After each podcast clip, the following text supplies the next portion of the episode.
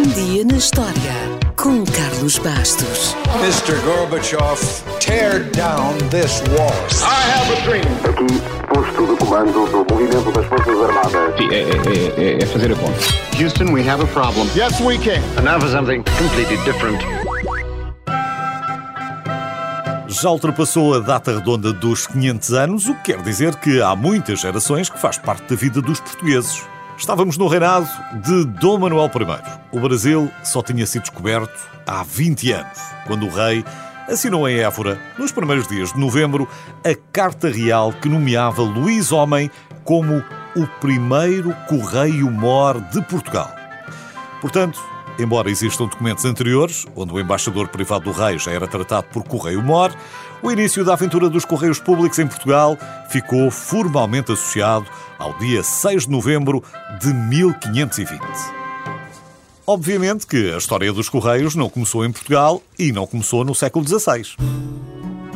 Aliás, as primeiras informações que temos datam 1200 anos antes do nascimento de Cristo. Nessa altura, no Antigo Egito, os mensageiros realizavam os percursos a pé, mesmo os mais longos, mas já repousavam em estações distribuídas ao longo dos caminhos postais. E, ao que parece, os encarregados das estações eram funcionários muito zelosos, que exerciam uma rigorosa vigilância durante o repouso dos estafetas para garantirem que eles eram pontuais nas entregas. Os persas aperfeiçoaram o sistema, os gregos, nem por isso, talvez por falta da união entre as cidades-estado, e a seguir vieram os romanos, que mais uma vez fizeram quase tudo bem.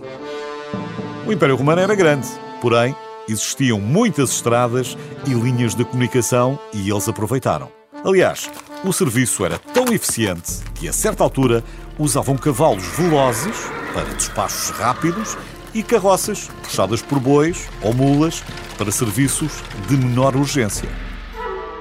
Os chineses também usavam muito o cavalo, já desde o tempo de Gengis Khan, e segundo o relato de Marco Polo, a cada 40 quilómetros, os cavaleiros encontravam um belíssimo palácio com magníficas camas adequadas até a um rei, onde podiam descansar.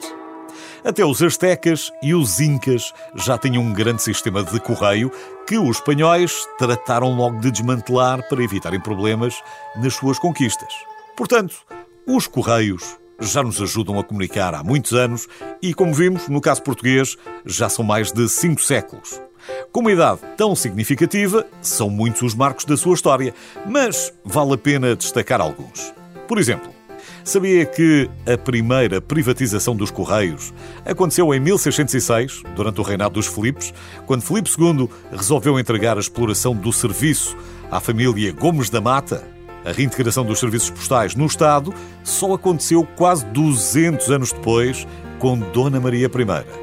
Curiosamente, essa reintegração no Estado português veio também com uma grande novidade: a mala posta.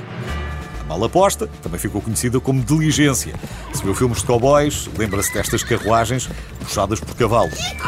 Foi um serviço de transporte da mala do correio e de passageiros. Uma coisa muito moderna na altura. Tão moderna só seria substituída quase no final do século XIX pela ambulância postal ferroviária. Não se assuste com o nome, estamos a falar da recolha, processamento e distribuição do correio ao longo dos caminhos de ferro. Ainda no século XIX, houve uma grande revolução com o aparecimento dos selos que mudaram tudo e Portugal também seguiu a reforma postal à inglesa uns anos depois. Já no século XX, poucos anos antes da Segunda Guerra, apareceu finalmente a sigla CTT. Mas o famoso cavalo, que todos nos lembramos, só apareceu quase 20 anos depois. Já agora, CTT é a sigla de Correios, Telégrafos e Telefones, que, por serem áreas diferentes, também seguiram caminhos diferentes em 1992, quando os CTT se separaram da PT. Para terminar, não sei que idade tinha em 1978, mas aposto que se lembra do slogan do código postal que surgiu nesse ano e que foi um momento de viragem para a modernidade. Só para o caso de estar meio esquecido, a frase de posicionamento era simples e dizia tudo. Era esta: Código postal, meio caminho andado.